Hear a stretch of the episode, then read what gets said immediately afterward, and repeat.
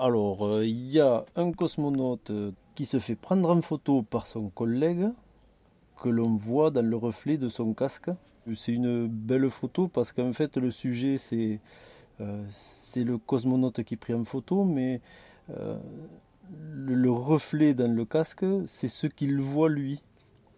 Et, et, presque bon, cette photo existe parce que la personne qu'il a en face prend la photo, mais quelque part, euh, celui qui prend la photo existe aussi dans le reflet de la personne qui est prise en photo. C'est donc en fait le, renvoi de ce qu'on est euh, chez l'autre, quoi. Et euh, par exemple, on peut se reconnaître dans le regard de quelqu'un. L'amour, c'est un petit peu donner de, de, soi. Et si tu donnes de toi à l'autre, ça veut dire que quelque part, tu te vois toi-même dans l'autre.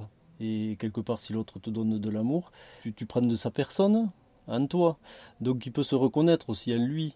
Dans l'humour, par exemple, on peut avoir cette, cet échange-là, c'est-à-dire se servir de quelques phrases ou de quelques mots de quelqu'un qui prête à sourire et rebondir dans son sens. Et l'autre, il voit que il y a une connivence et on se rejoint. Donc euh, il y a ce jeu de reflets, quoi. S'il y avait, euh, comment dire, une fusion des deux personnes, euh, il n'y aurait plus de personnes, euh, à vrai dire, euh, il n'y aurait plus qu'un amalgame. Et, chacun se détruirait dans, cette fusion. Et ce qui est important aussi dans l'amour, c'est de rester aussi soi. je pense que c'est une addition, c'est pas une fusion.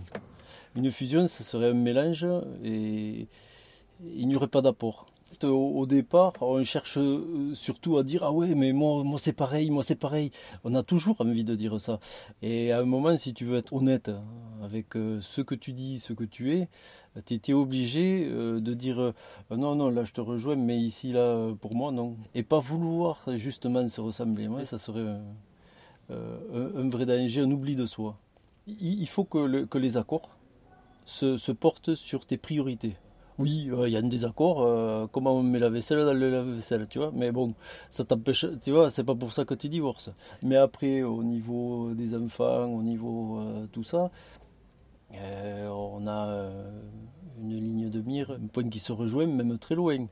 Donc à partir de là, on regarde dans le même sens, quoi si les désaccords se portaient sur, sur les, la, fuyante, on va dire, de l'horizon, tu vois, si on divergeait, ça deviendrait compliqué, ouais.